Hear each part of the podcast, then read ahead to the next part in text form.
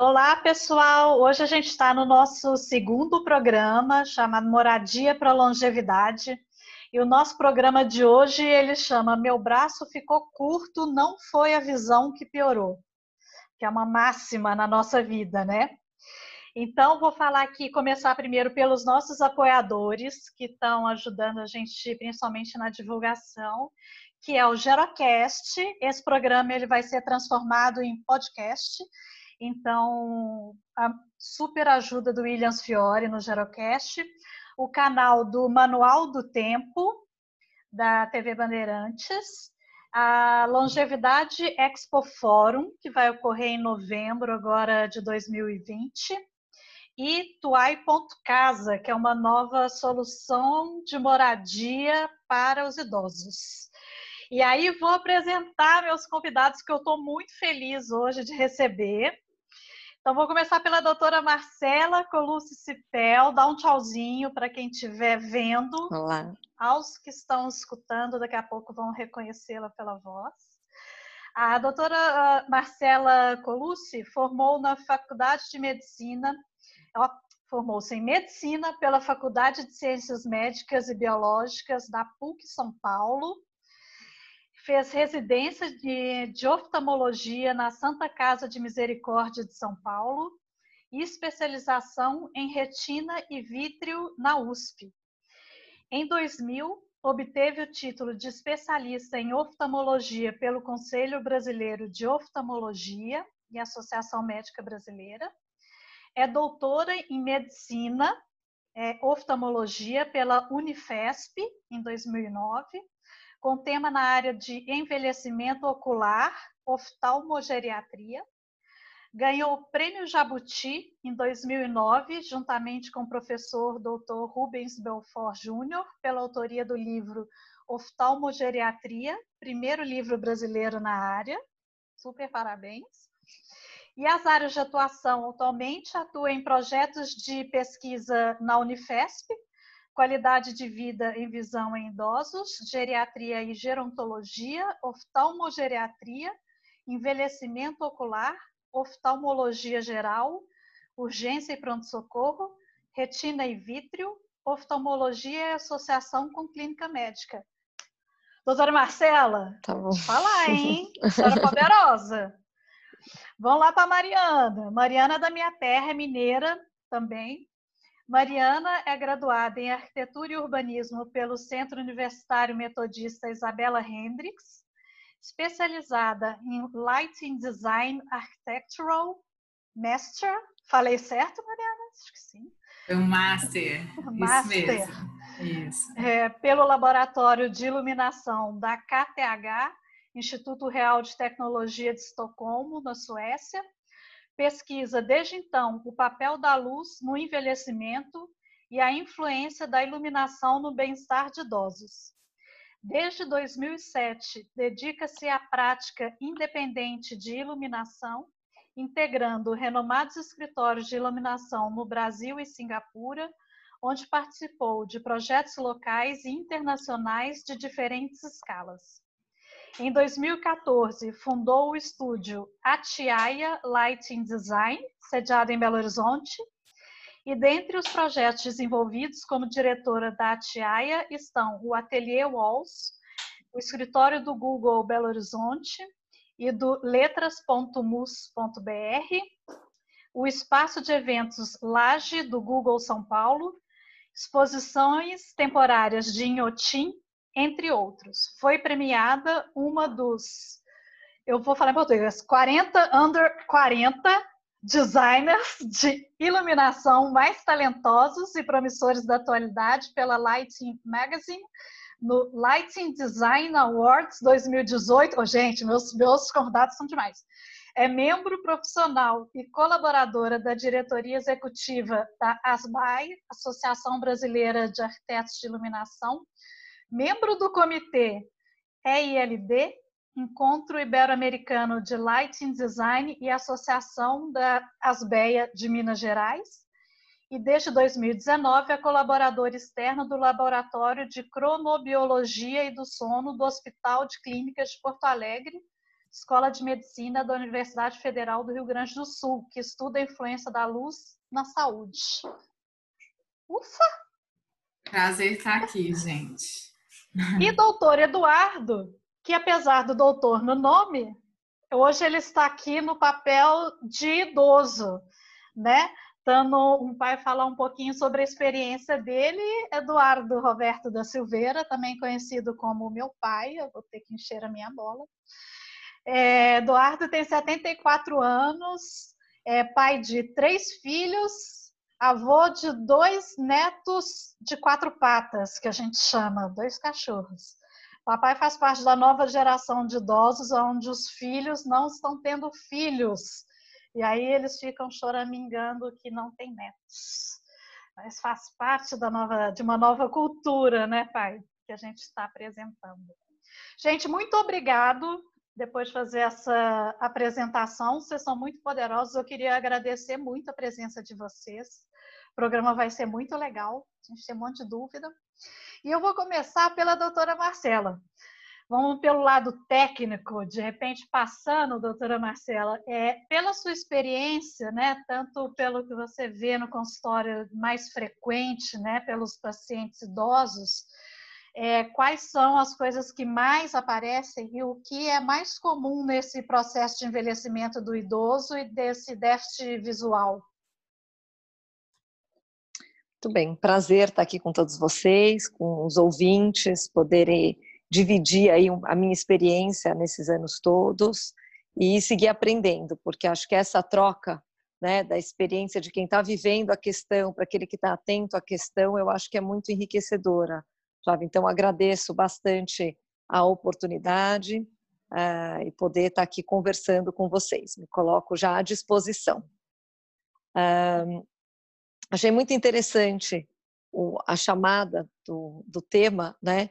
Porque é, chega um momento que você fica na dúvida: será que meu braço que está ficando curto ou será que é minha visão que está piorando, né? É melhor achar que o braço está ficando curto do que que a visão está piorando, mas infelizmente ah, tem um processo fisiológico do envelhecimento ocular, onde a visão, como o restante do corpo, sofre alterações uh, fisiológicas inevitáveis. A gente pode contornar, a gente pode ver onde agregar, que eu acho que é muito da onde vai passar a nossa conversa, mas algumas questões uh, a gente não pode não envelhecer. O que a gente fala é envelhecimento saudável, né? um envelhecimento com atitude, uma questão proativa, com cuidado, com prevenção. Mas a, tá, tá no pacote de quem nasceu um dia envelhecer.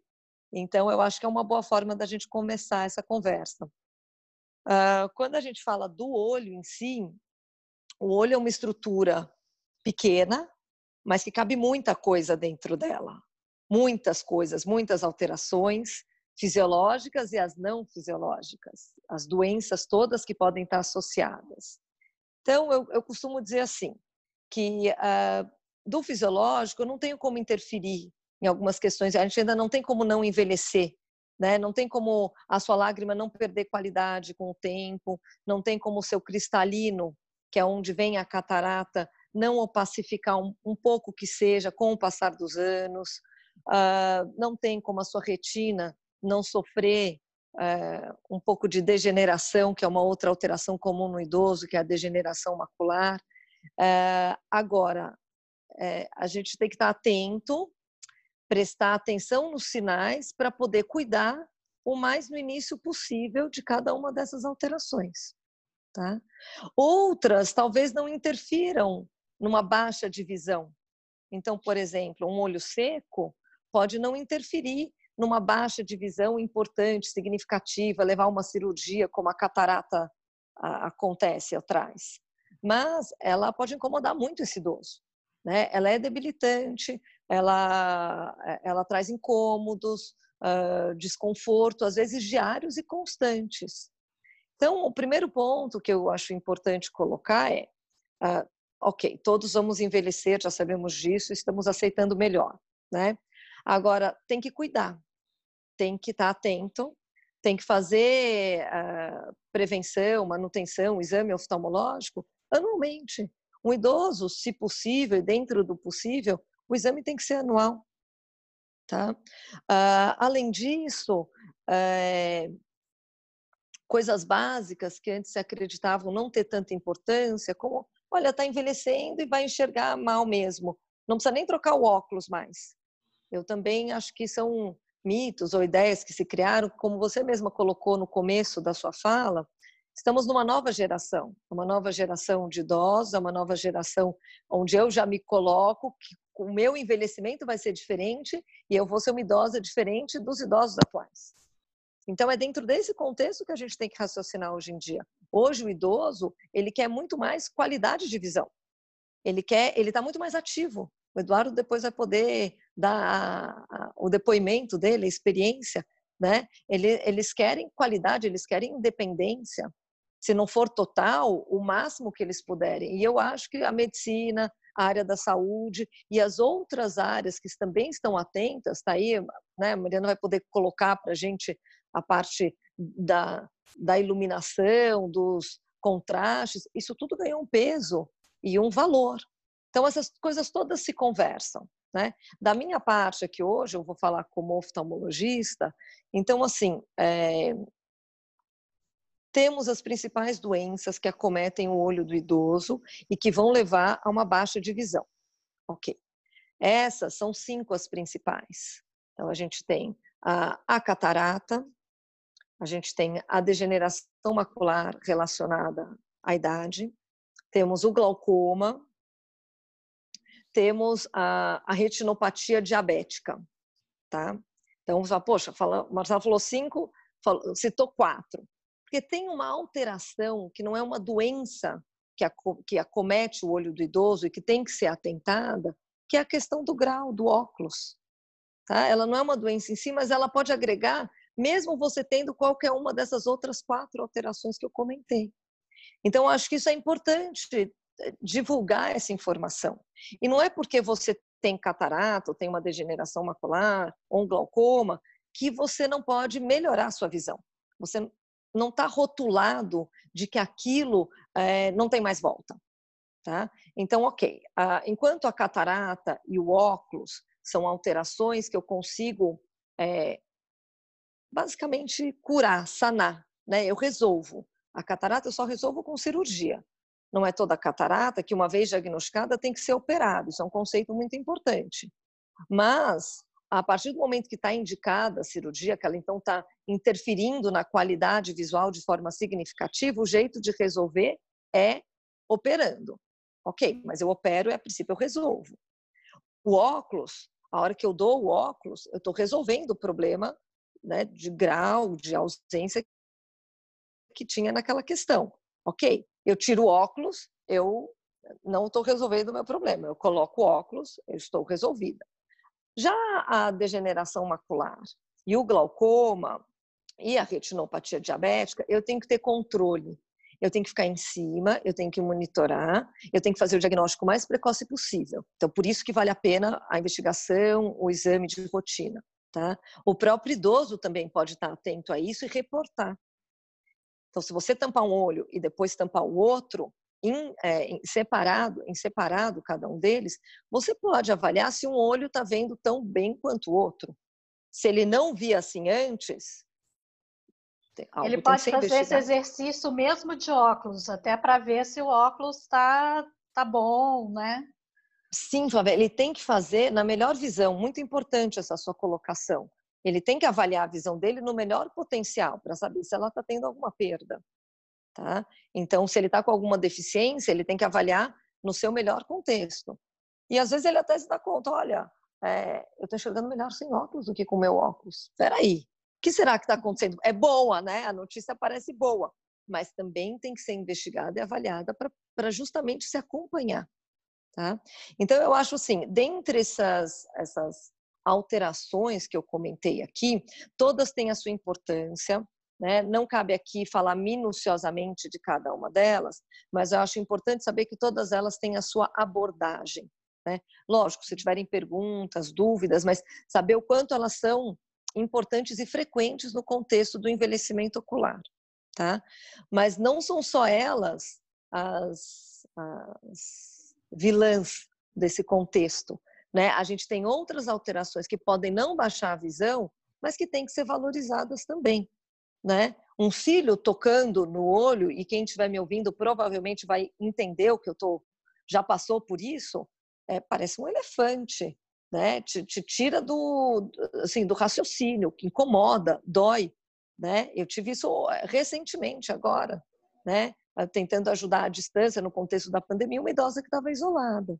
Então, assim, é, acho que valorizar a queixa, valorizar o objetivo que o idoso, no caso, quer, nos ajuda a oferecer as melhores, os melhores recursos, sendo eles médicos, não médicos, né?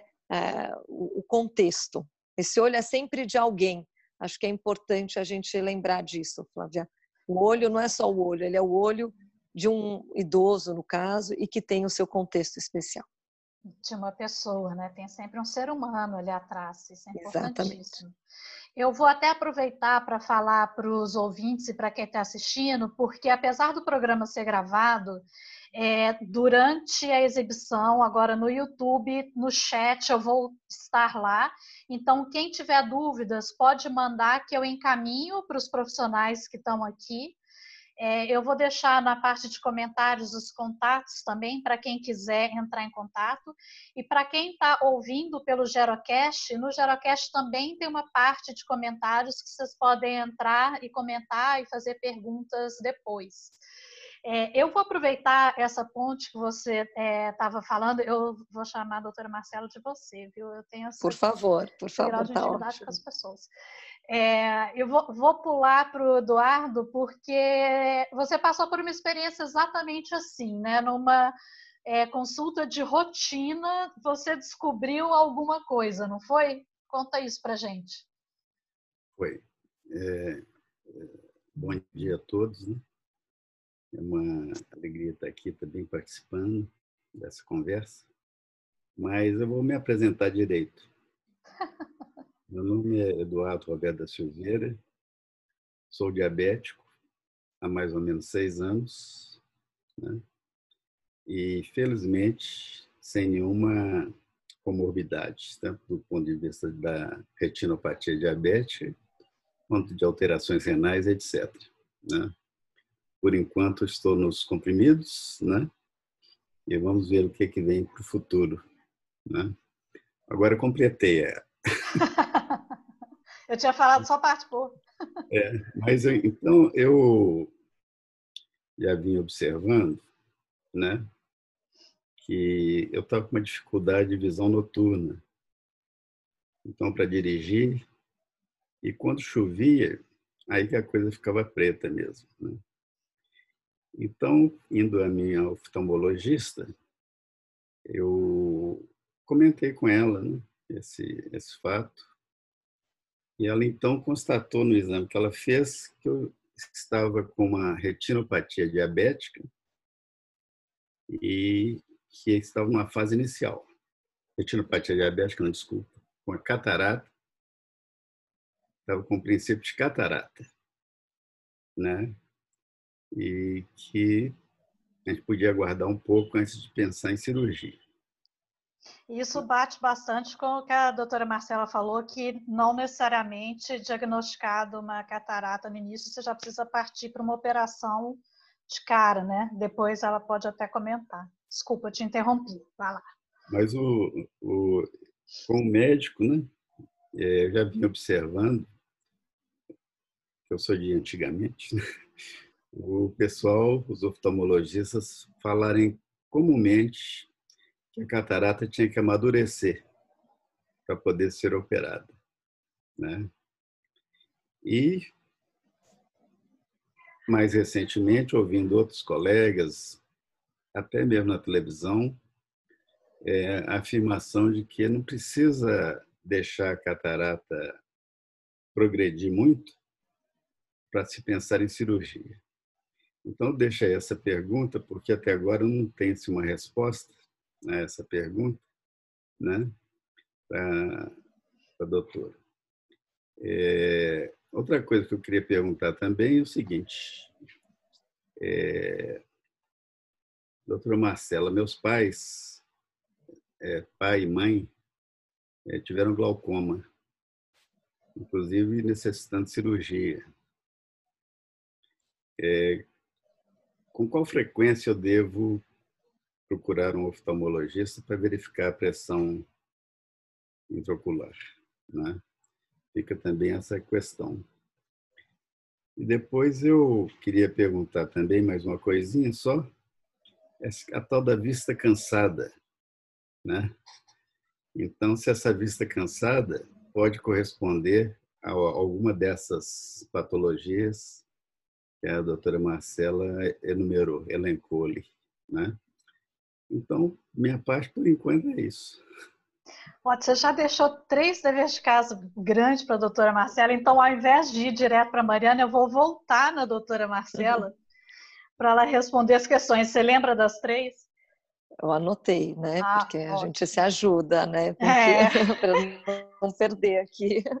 Não, mas olha, achei muito bom, Eduardo. É, é, é, exatamente isso que é importante, essa troca do contexto real, né? Então você fez é, colocações e perguntas muito pertinentes e muito comuns as dúvidas que a gente escuta, ou no consultório, ou no almoço de domingo, né? São questões que eu acho que o, o, o quanto mais eu puder esclarecer nesse sentido, eu acho que é, são informações a serem passadas à frente, tá?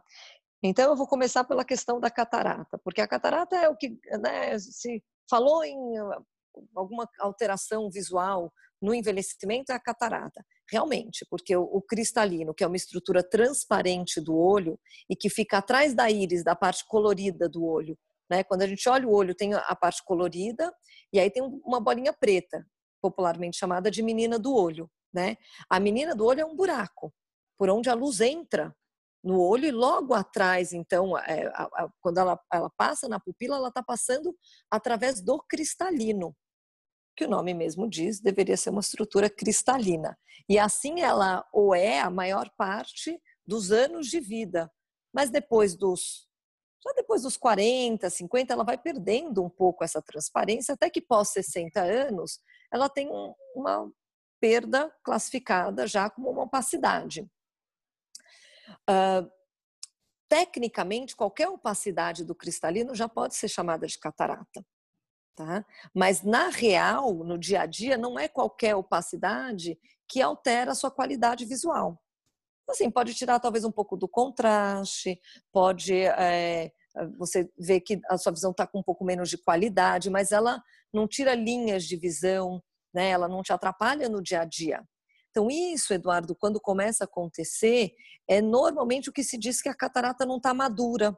Né? Ela não está madura porque ela não está ainda é, tão impactante. Tá? Antigamente, aí vamos colocar mais de uns 20 anos, a técnica da cirurgia era diferente. 20 anos ou mais, né? Então, eu precisava da catarata muito dura e muito madura mesmo para que eu conseguisse tirar ela com uma segurança. O que veio mudando durante esses anos. Então, mudou a técnica da cirurgia para melhor, tá? Algo mais é, que se consegue uma, uma, uma eficiência cirúrgica sem precisar que ela tivesse assim tão dura. E o perfil também de exigência do idoso, que era o que a gente estava falando no início, também mudou. Então, é, eu, eu sinto que a minha visão está pior, eu quero mais qualidade de visão, de forma mais precoce, digamos, qualquer coisa. Então, para um idoso que usa o computador, que é ativo, que dirige, que gosta de leitura com intensidade, ele perder um pouco de visão já atrapalha, né? Que está ativo. Então, com esses, esses dois pontos, o que hoje acontece é que a gente não precisa esperar amadurecer tanto a catarata para que eu opere, né? É, eu falo assim, aí eu vou dizer a minha opinião, é, é, é a minha minha opinião, Marcela, oftalmologista, mas é uma opinião pessoal, embora eu tenha vários colegas que compartilham disso, é, eu não preciso esperar ela amadurecer. A minha nota de corte é a hora que aquele idoso está sendo tolhido né, das atividades dele, e aí cada um tem a sua rotina, uh, pela visão, pela qualidade visual, e aí a causa disso é a catarata. Esse é, é o momento onde então eu vou agregar, trocando esse cristalino por uma lente transparente. Tá? Um, com relação à, sua segunda questão, a rotina onde deve ser feita, qual a rotina de exames, né? Você comentou em relação ao, ao glaucoma, né? né? Então, assim, uh, o glaucoma, ele é uma doença que é, é, de origem, né? O problema é no nervo óptico, tá? É uma neuropatia óptica, a gente diz, né? Então, é uma alteração do nervo que, como consequência, leva à perda de campo visual. Então, vai perdendo o campo da periferia para o centro, tá? O grande fator de risco é a pressão alta do olho. O glaucoma mais comum é o glaucoma crônico, então, como o nome mesmo já diz, ele é crônico, ele é lento, ele é silencioso. Então, se não for no oftalmologista de forma regular, você não faz esse diagnóstico, tá? Então, é importante essa sua colocação, Eduardo, porque tem uma parte familiar que muitas vezes pesa em alguns tipos de glaucoma, tá? É mais comum pós os 40 anos, tá?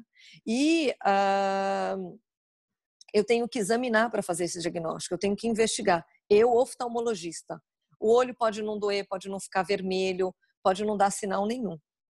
Então, é importante aí, é uma rotina, eu sugiro, é, pós 40 anos, no máximo a cada dois anos, tá? E aí talvez tenha óculos para trocar no meio disso, então às vezes não, fica, não, não dá para espaçar tanto.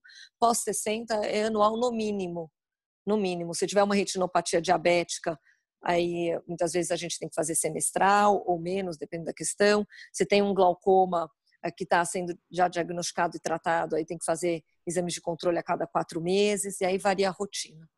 Tá? Bacana. E o terceiro era sobre a vista cansada. Isso. Então, a vista cansada. Ah, eu já vou no geriatra, tá? Já vou contar aqui em público, né? Eu sou presbita, tá? Então, presbita é quem já usa um óculos para perto. Uh, embora tenha essa questão de que ah, o idoso é pós 60 anos, eu não tenho problema com a minha idade, né? Eu ainda não tenho 60, mas eu já vou no geriatra para fazer prevenção. Tá? E a hora que eu senti que a minha vista estava perdendo qualidade para perto, que é pós 40 anos, então eu já tenho mais de 40 anos. Eu, eu. Isso, né? Uh, tá no pacote, como eu disse. Uh, o poder de foco do olho se altera.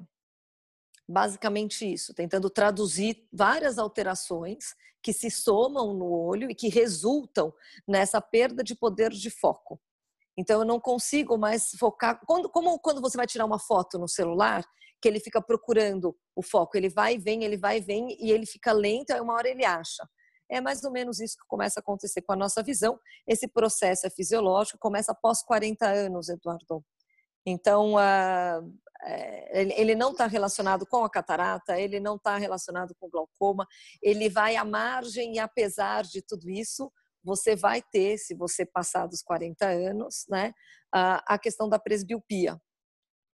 Lógico que alguém que está me ouvindo vai falar, ah, não, mas eu não sinto isso, ou eu tenho alguém, um meu avô não usa óculos para perto, por exemplo. Sim, porque dependendo da, da, da, conjunção do tipo de grau que você tem, e aí vale bastante para os míopes, o míope consegue postergar isso dependendo do seu grau de miopia bem para frente. Então, o míope, quando todo mundo está pondo óculos, ele depois dos 40 passa a tirar o óculos para ver para perto. E se tem míopes me escutando, eles vão vão estar concordando comigo no momento. E é o auge do míope, né, Porque aí ele tem um benefício, ele usou óculos a vida inteira, mas agora ele está tirando. Tá então, vendo, gente? Nem tudo é ruim no processo isso. de envelhecimento. Então, assim, essa parte do óculos de perto uh, não tem jeito, né? Uh, com a cirurgia de catarata, com uh, algumas abordagens, a gente consegue é, combinar isso e deixar realmente alguém sem usar óculos para longe e para perto. Mas aí tem que ser por uma combinação de fatores, tá? É, o, o comum é isso que eu comentei aqui com vocês. De novo, oftalmologista pelo menos uma vez por ano. Vamos lá, eu já tenho que voltar no meu. Eu já, eu já, eu tenho várias falas. Eu já estou com 44, várias coisas que vocês estão falando, eu já percebo em mim assim. E eu ali como filha do Eduardo já sei que também vou ter que ter essa preocupação com o glaucoma na família e fazer exames frequentes. Isso, isso. Eu vou então aproveitar o gancho, vamos pular para Mariana. Mariana, que é projetista de iluminação, e teve várias coisas ali que a doutora Marcela foi falando, e eu e ela, a gente olhando ali na câmera e falando, é, são questões que a gente trabalha na parte de soluções, digamos, não farmacológicas, né? É, que a iluminação pode ajudar muito, né, Maria, através de questão dos contrastes, das cores, de tentar é, complementar de alguma forma, assim como o óculos ajuda, a luz ajuda e muito, né? Então, passa Sim, a palavra aí para você. Ah, obrigada. Estou aqui, uma arquiteta né, interessada, pensando no meu futuro, obviamente, também, né, tentando cuidar aí é, dos adultos né, que estão é, envelhecendo. E, e, enfim, né, nessa fase dos 40, eu acabei de entrar nos 40, então eu vou começar de fato a sentir tudo o que eu venho estudado, né? Vai ser divertido, vamos dizer assim. Seja bem-vindo ao time. Exato, isso aí, faz parte, né? Faz parte da vida.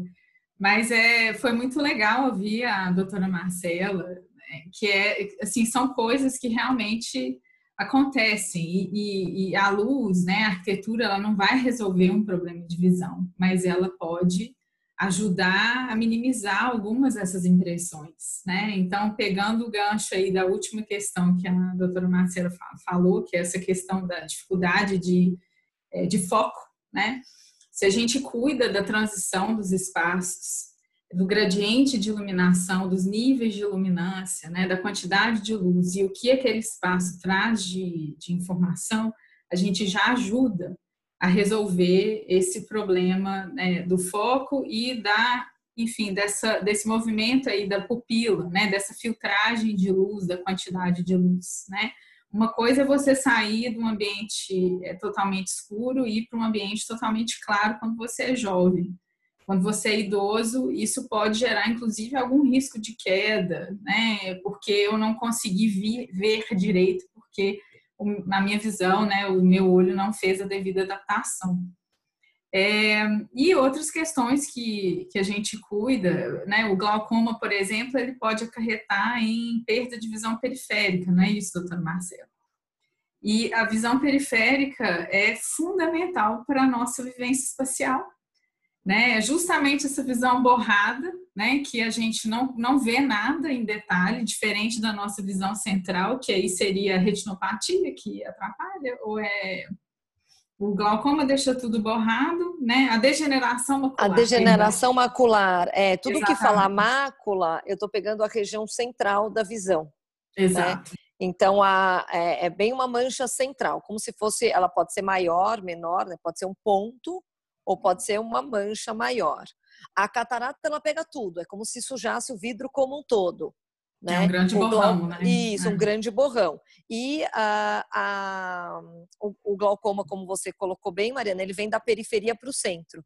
Né? Ele vai fechando o campo de fora para dentro.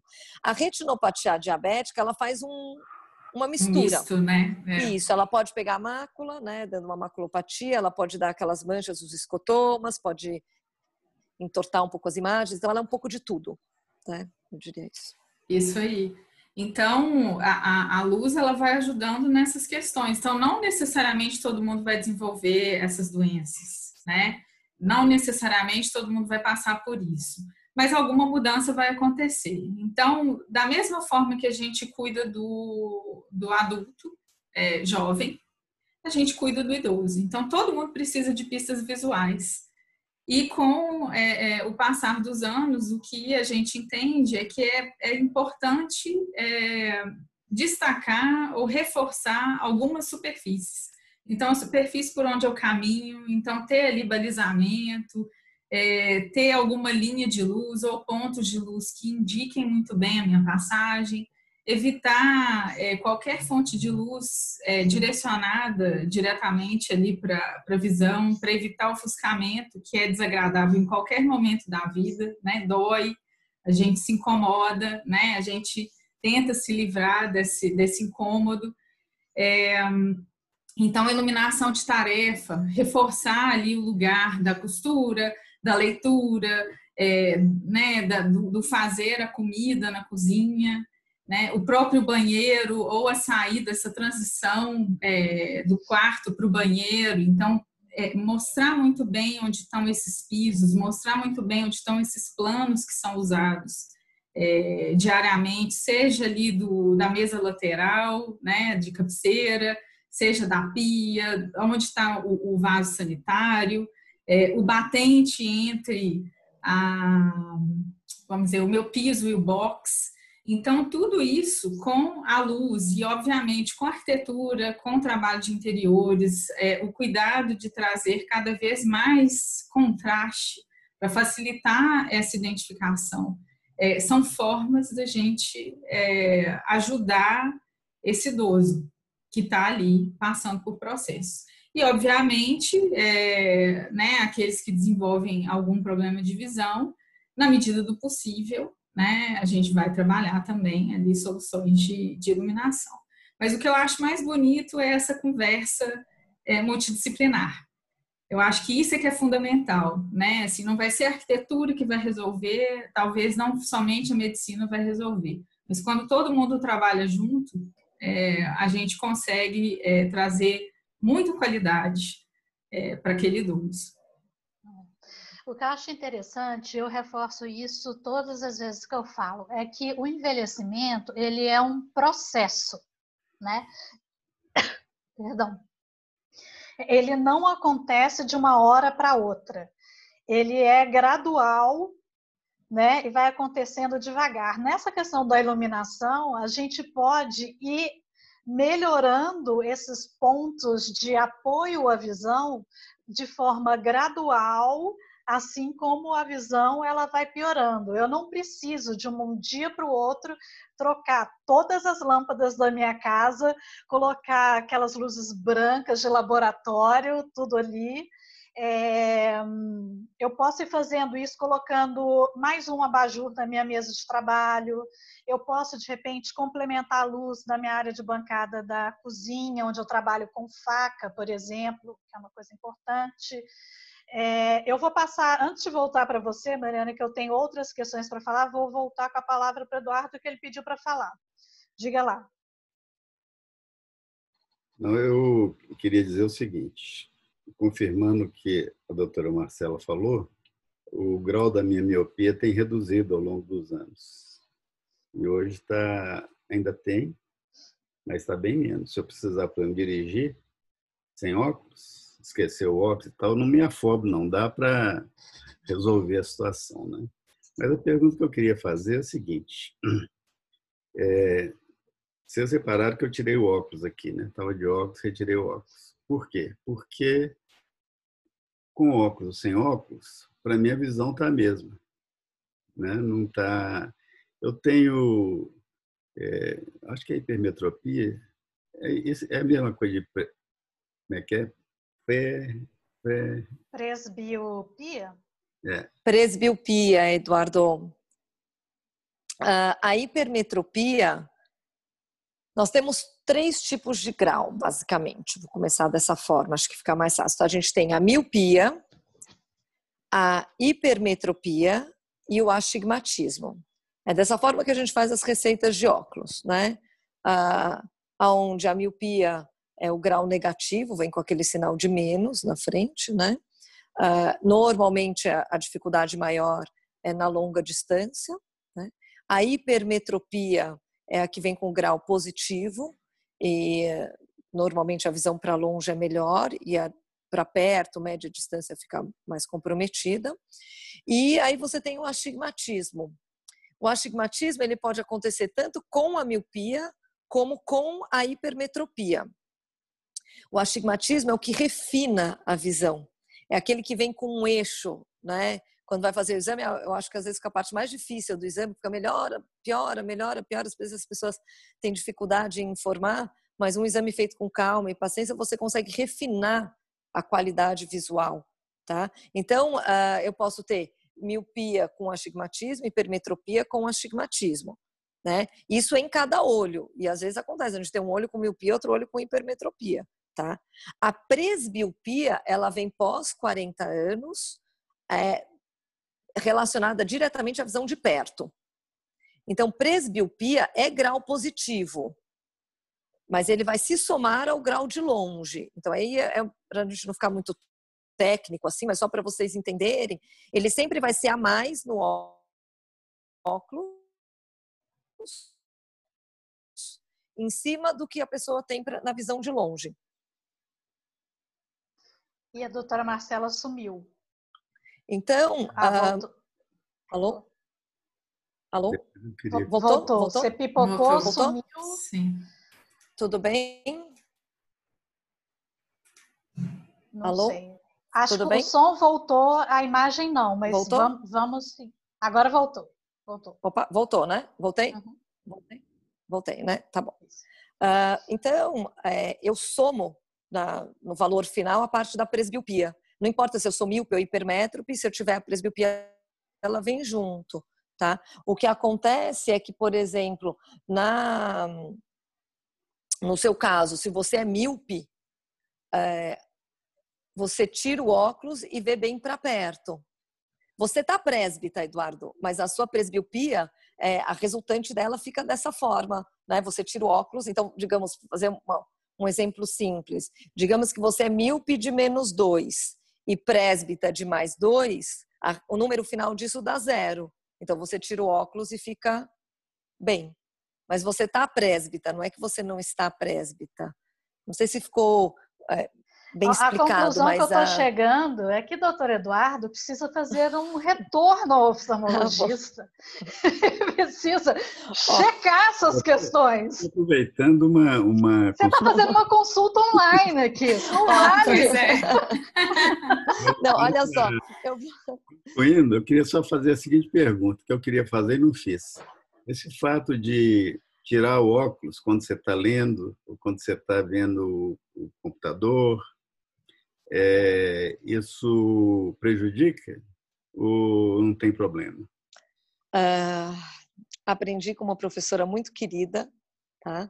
a professora Denise de Freitas, que o olho foi feito para enxergar. Então, é, é para usar, Eduardo, não tem problema. Pode gastar. Fica melhor sem óculos? Pode fazer sem óculos, tá? Tem que ver se o melhor da sua visão é sem óculos, né? Ele colocou de novo óculos aí para quem está ouvindo, é, então ele está testando, né? Então assim, é, o olho foi feito para funcionar e enxergar do mesmo jeito que o coração foi feito para bater, né? A gente ah, não tem que ter medo de, de economizar, tá? Eu acho que cabe a nós e aí, né, Flávia, Mariana, vamos junto nessa, né? Trazer qualidade visual para toda essa população que vem envelhecendo, né? Porque realmente eu também concordo muito com o que a, a Mariana falou. É, não, vai, não é só o oftalmologista o responsável por resolver as questões visuais e eu tenho total consciência de que eu não sou capaz sozinha de oferecer esse melhor contexto. Eu uso o que a oftalmologia me ensinou, né, os recursos óticos e práticos. Eu uso os recursos não óticos, né? E aí nos não óticos é iluminação, é contraste, né? Ah, é, é, tamanho de fonte, né? A gente está falando de tudo isso e está é, é, é tá aí para agregar. Eu acho que essa troca de, de informação é, é importante, tem que ser valorizada. Por isso que eu acho que dá importância, Flávia, da gente estar tá aqui conversando hoje. Né? É. Luz é importante, iluminar é, é importante, a gente ganha linhas de visão, é, às vezes só com a iluminação. Exatamente. E aí eu volto para Mariana para a gente falar de uma questão de que mais do que quantidade de luz, né, Mariana, a gente se preocupar com a qualidade da luz. Né? Isso é uma coisa que às vezes é, os leigos eles não têm muitas preocupações e é uma coisa que ela é relativamente simples muitas vezes, que é na escolha de um tipo de lâmpada com o IRC adequado, né? Não vou entrar nesse coisa também que eu deixo para você, mas para você falar um pouquinho sobre a questão da qualidade da luz que a gente usa. Sim, tá certo, Flávia. Qualidade, eu acho que a gente pode falar de várias formas, não só do índice de reprodução de cor, né? não só da quantidade de luz, do fluxo luminoso que aquela né, lâmpada vai emitir, mas eu acho que a gente tem sempre que pensar no contexto. E aí, quando a gente fala de contexto, a gente fala de espaço. E aí, obviamente, que individualmente você pode resolver a residência do, do idoso a partir do momento que você entende hábitos, você entende é, costumes, você entende o uso, e aí e você entende as deficiências, como que você pode suprir de alguma maneira, né, ou pelo menos tentar ajudar né, a, a trazer mais qualidade, mais né, experiência espacial de qualidade para aquele idoso. Só que tudo é, né, como eu falei, tudo é contexto. Então, uma coisa é a residência daquela pessoa. Então, é, se falta, é, se falta é, melhor visualização de cores, você vai, né, tecnicamente, você resolve. Mas e quando a gente fala é, de lares de idosos, ou quando a gente fala da cidade, porque é isso. A, a, a, o envelhecimento ele acontece e o mundo continua acontecendo, né? Então essa conversa transversal e multidisciplinar ela é fundamental por isso, porque como né, como idosa eu vou querer continuar tendo acesso à minha cidade, mas a minha visão ela responde de uma outra maneira que o jovem adulto. Como que a iluminação pública ela me, ajuda a enxergar ou não é, esse passeio? Esses passeios estão sendo bem cuidados? Então, a conversa é muito ampla. O que a gente faz, né, em termos de iluminação, individualmente, é resolver, entender essas questões. Eu tenho pistas ali para minha visão periférica, minha visão central.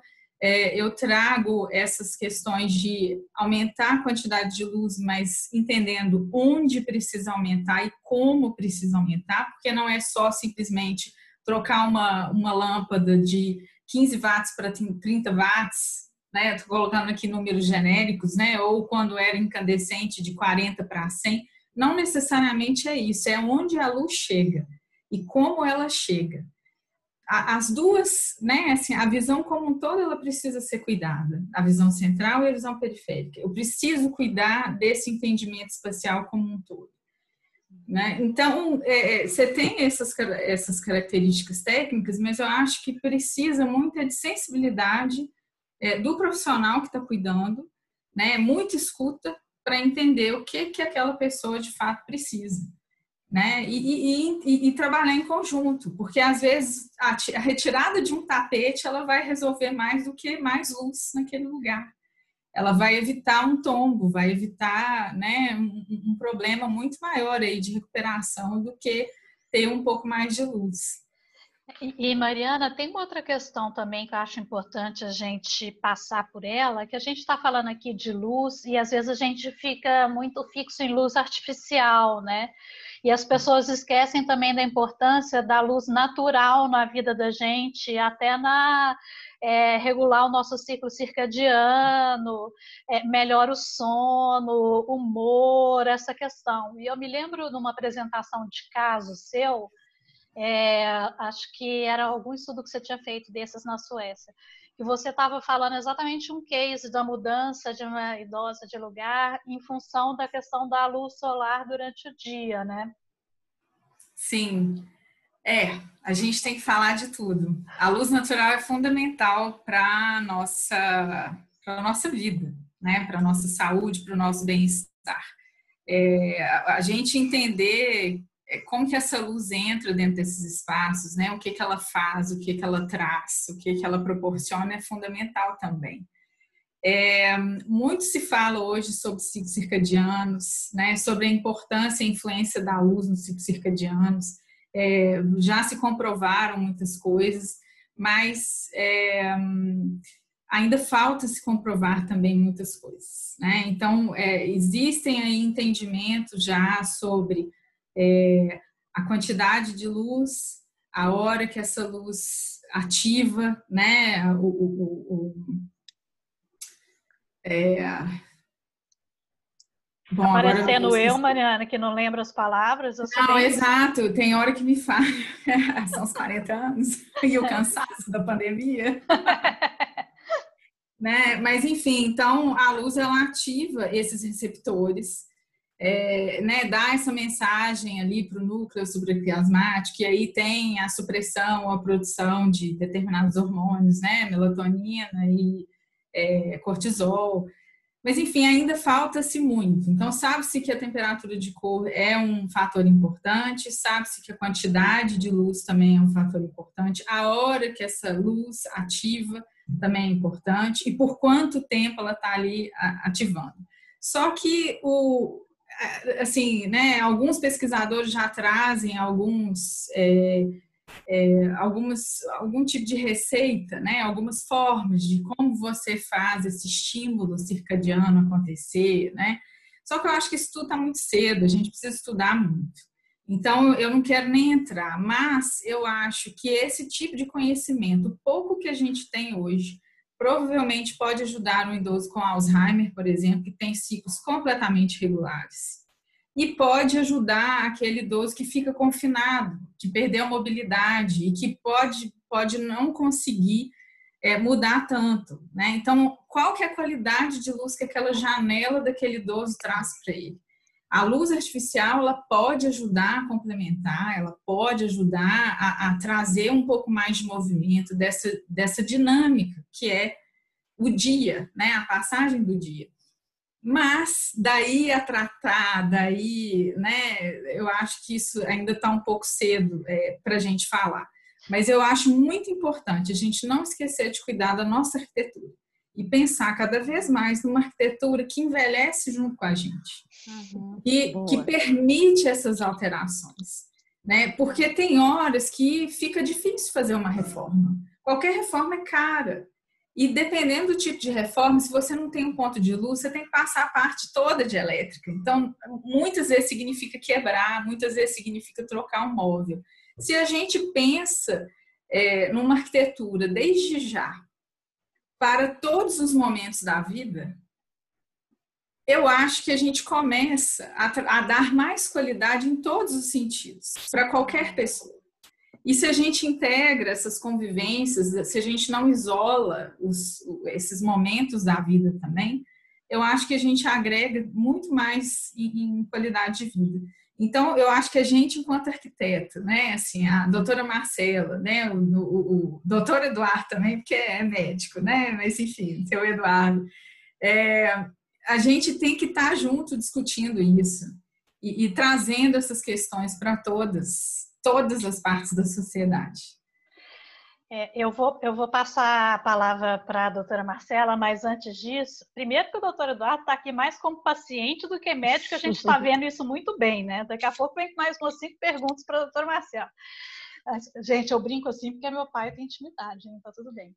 É, mas eu queria só fazer é, duas complementações da fala da Mariana. Uma que é essa da arquitetura que envelhece com você. E quando a gente fala que ela precisa pensar no processo de envelhecimento, não é que a gente precisa deixar tudo pronto, mas eu sempre falo, vamos deixar a infraestrutura pronta para, para quando você precisar, você já não precisar quebrar tudo ou fazer tudo. Então, a gente faz uma, uma arquitetura que ela está preparada para, né? É, e uma outra coisa que eu vou adiantar fazer um convite para vocês no dia 17 de novembro, que eu vou participar de uma live que dá abraço da Associação Brasileira de Alzheimer, que a gente vai falar especificamente sobre questões arquitetônicas diretamente relacionadas ao Alzheimer. É, então, vocês ficam ligados aí. Eu vou tentar colocar aí as redes sociais. Eu ainda não tenho convite nem nada, mas como você comentou, e quem tiver interesse, para a gente falar especificamente sobre isso mais para frente. Doutora Marcela estava pedindo para falar ali desde cedo. Vamos lá. eu tô. Eu posso Oi. aproveitar já que ela vai falar, fazer mais duas perguntinhas. Ai, meu Deus! Ó, tá adorando, então, peraí, antes, adorando, antes disso, pode. lembrar que a gente tem mais uns 10 minutinhos aí de programa, então, para a gente tentar. Ó, eu vou ser rápido aqui. Primeiro, a questão do, de tirar o óculos, é, eu descobri o que, que é, porque para enxergar direito ah, é o multifocal do senhor Eduardo. Meio arrogante. Né? Então, ou eu elevo o patamar. Tem que levantar, isso. Tem que levantar o computador. O óculos. Ou então, tirar uma beleza pura. Mas a pergunta que eu queria fazer é o seguinte: eu sempre discuto com a minha esposa que assistir televisão no escuro não faz bem.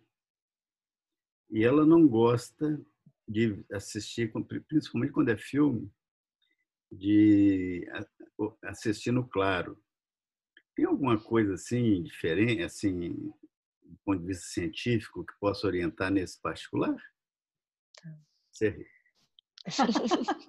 Não, muito bom, porque é meio nessa linha que eu ia entrar. Eu vou fazer um gancho aí com, com a Mariana e você também, uh, Flávia, para poderem comentar sobre o assunto, porque acho que tem dois pontos que foram colocados e que eu acho que vale muito a gente falar um pouco mais, até para divulgação e informação geral.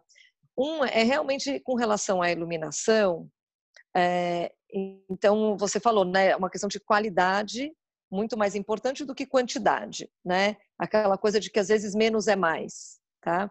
Então, assim, nem é, eu vejo isso muito no dia a dia do consultório. Então, às vezes o filho quer ajudar e na melhor das intenções quer pôr toda a luz, mas para algumas alterações, é, algumas questões oftalmológicas, muita luz espirra, espalha e fica pior para ele a visão. Então, alguns idosos referem, a gente tem os filtros, que justamente com um pouco, uma quantidade um pouco menor de luz, fica mais confortável. Não precisa ser escurinho, tá, Eduardo? Deixa eu já pegar o gancho aqui para sua resposta. Muito escuro, uh, eu acho que não precisa. Tá? Tudo bem que agora a gente não vai no cinema como a gente gostaria, né? Eu nem sei quando é que vai ser a próxima vez que eu vou no cinema, né? Mas assim, é, eu acho que não precisa ser tão escuro, ainda mais quando a gente está falando da, do contexto do idoso, porque eu acho que economiza um pouco de bateria. O olho dá conta de enxergar com menor luz, mas não precisa. Eu não tenho um dado científico para te dizer, olha, X publicação mostrou. Eu poderia até ir atrás, mas a gente tem esse conceito né, de que faz um esforço. Eu falei, o olho foi feito para enxergar. Mas você tem que pensar que você tem uma X bateria durante o dia e a sua bateria aos 60 não é a mesma do que aos 20 anos de idade. Então, eu acho que a gente tem que tentar economizar onde puder. Né? Mas eu gostaria de ouvir um pouco eh, esse ponto da Mariana e, de você, Flávia, com relação, se vocês estão de acordo, né? Eu acho que é importante passar essa mensagem, né? De que é, nem sempre precisa ser um monte de luz para ser o melhor para aquele idoso, né? Uh, também falar um pouquinho de que iluminação é diferente de contraste, né? Trabalhar iluminação é uma coisa, trabalhar contraste é outra as duas de suma importância, né? E não quer dizer que a hora que você aumenta a luz, você está aumentando o contraste, tá? Então, acho que esse também é um conceito importante da gente colocar aqui para os nossos ouvintes, tá? E aí, deixo para vocês é, falar mais disso. E, e a, o último ponto é que uh, todos aqui, né, uh, e acho que os ouvintes também, têm que ter muita atenção e uh, acho que nós quatro aqui nessa conversa nos preocupamos muito com a questão da queda. A questão da queda é assim prioritária, tem que ser valorizada, ou tem que ser protegida. A gente tem que trabalhar com o idoso, né, multidisciplinarmente, para é, proteger a queda. E é, a visão tem um papel importante nisso, né? o geriatra tem um papel importante nisso, a equipe multi tem um papel essencial nisso, porque todos nós temos uma parcela de, responsabilidade em trabalhar para não deixar isso acontecer. Então, é, agora é com vocês aí, podem comentar essas, coisas. Pode mandar conta. mandar conta, é. É, eu, eu vou fazer uma observação do ponto de vista arquitetônico também com relação a essa questão da queda. Eu acho que quanto mais eu estudo o tema e converso com os profissionais, o que eu mais entendo, infelizmente, a resposta que eu tenho para dar é não existe receita de bolo.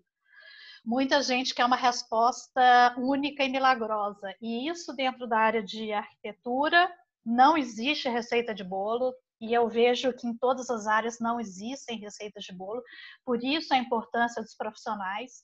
Então, por exemplo, o doutor Marcelo está falando da importância dos contrastes, e às vezes as pessoas pegam isso ao pé da letra e falam, então eu vou fazer agora tudo encher de contraste, vou fazer um piso azul com uma parede vermelha, e a gente tem que lembrar, por exemplo, no caso das pessoas com Alzheimer, isso pode levar ao nível de agitação alto e prejudicar ao invés de melhorar. Então, quando a gente, a gente fala sempre em equilíbrio, e em coisas adequadas a um público específico. Por isso é tão difícil fazer um projeto de arquitetura, por exemplo, para uma instituição de longa permanência, que a gente vai ter vários tipos de idosos e não só. Quando a gente está fazendo um projeto residencial para uma casa, é mais simples porque a gente tem o idoso ali como o nosso personagem, o nosso ser humano ali do outro lado, que ele vai nos dar as demandas e a gente trabalha em cima daquelas demandas, assim como o médico trabalha em cima das demandas. Quando a gente vai fazer um empreendimento que trabalha com a população de uma forma mais genérica, a cidade é muito isso, né? Então, quando a gente trabalha, por exemplo, eu vou fazer depois um programa específico sobre é, varejo e a cidade, nós vamos falar sobre embalagens, é, supermercados, essa questão da circulação e a visão ela entra muito nisso. É, não sei quando vai sair esse programa, gente, porque não está fácil essa vida não, mas vou fazer.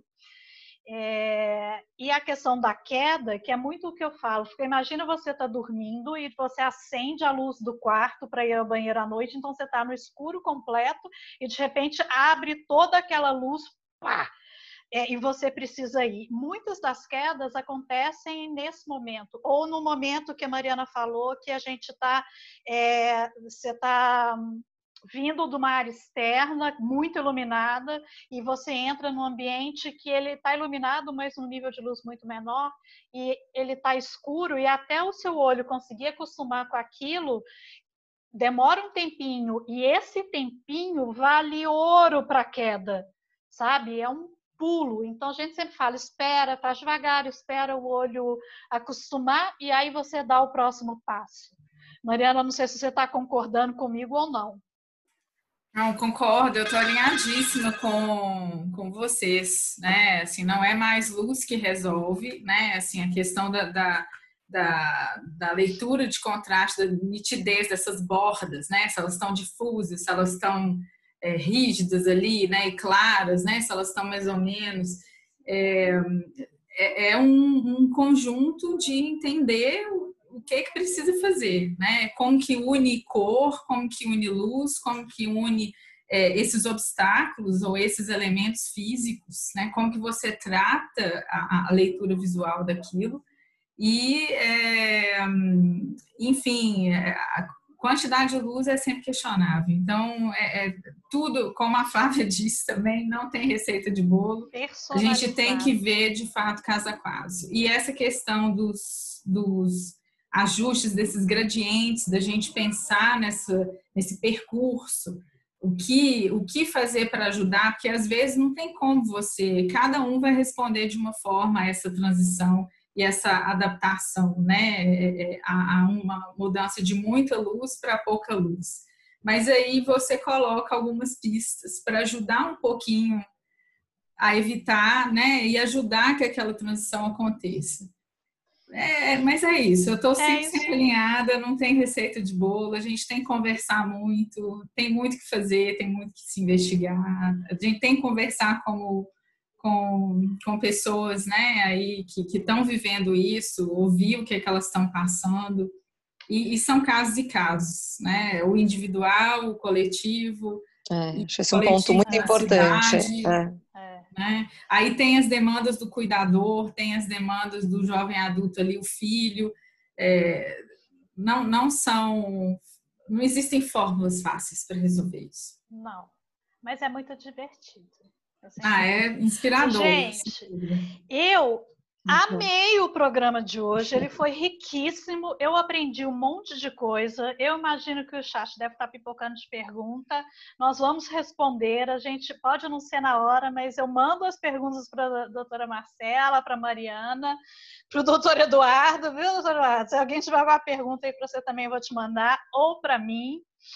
É, queria agradecer muitíssimo a presença de todos vocês. Queria fazer o convite para o nosso próximo programa, que o tema vai ser Comprei uma poltrona que é bonitinha, mas ordinária. Nós vamos falar Ótimo. sobre assentos, poltronas, cadeiras, sofás. Vai ser muito divertido também. É, e agradecer novamente a vocês. Se vocês ainda quiserem falar alguma coisa, os últimos cinco minutos da vida, gente. Vamos lá para fechar. Olá, doutor Eduardo, pode falar. Eu queria é, agradecer também, né, especialmente a doutora Marcela, que foi muito elucidativa nas, nas respostas das perguntas, e fazer um desafio para o pessoal aí da arquitetura, como é que acaba com a teimosia dos velhos? Vixe, você que tem que me contar, vai. Eu acho que não é uma questão para arquitetura. Vamos mais para psicologia. Eu tenho certeza que não é da arquitetura. Estou procurando ser menos. Olha, eu queria agradecer muito a oportunidade, viu? Um prazer poder conversar com vocês, me colocar à disposição dos ouvintes. Eu adoro as perguntas, eu acho que é a parte mais enriquecedora, né? Porque essa troca, como a gente vem, fez aqui agora, eu acho que é o que faz pensar, traz novas ideias, né? coloca alguns pontos nos is que eu também acho que são importantes. Então, só agradeço a oportunidade e estou à disposição aí para o momento que vocês precisarem. Aprendi também, viu? Aprendi coisas, ótimo. Ótimo. Ah, é sempre bom, né? Eu fico feliz com o convite, Flávio. Um prazer estar aqui com o Eduardo, com a doutora Marcela. A gente sempre aprende conversando, a gente reforça muitas vezes, a gente complementa né, aquilo que a gente achava que, que sabia, dominava. É, enfim, vamos, vamos continuar conversando e sugiro para quem está ouvindo a gente também a conversar sempre, cada vez mais com mais mais áreas, né? Assim, com mais disciplinas, não, não ouvir só uma, um lado. Um Sempre lado. Lados se complementam. Todos, todos os lados, exatamente. Muito, muito obrigada, pessoal. Até o próximo programa.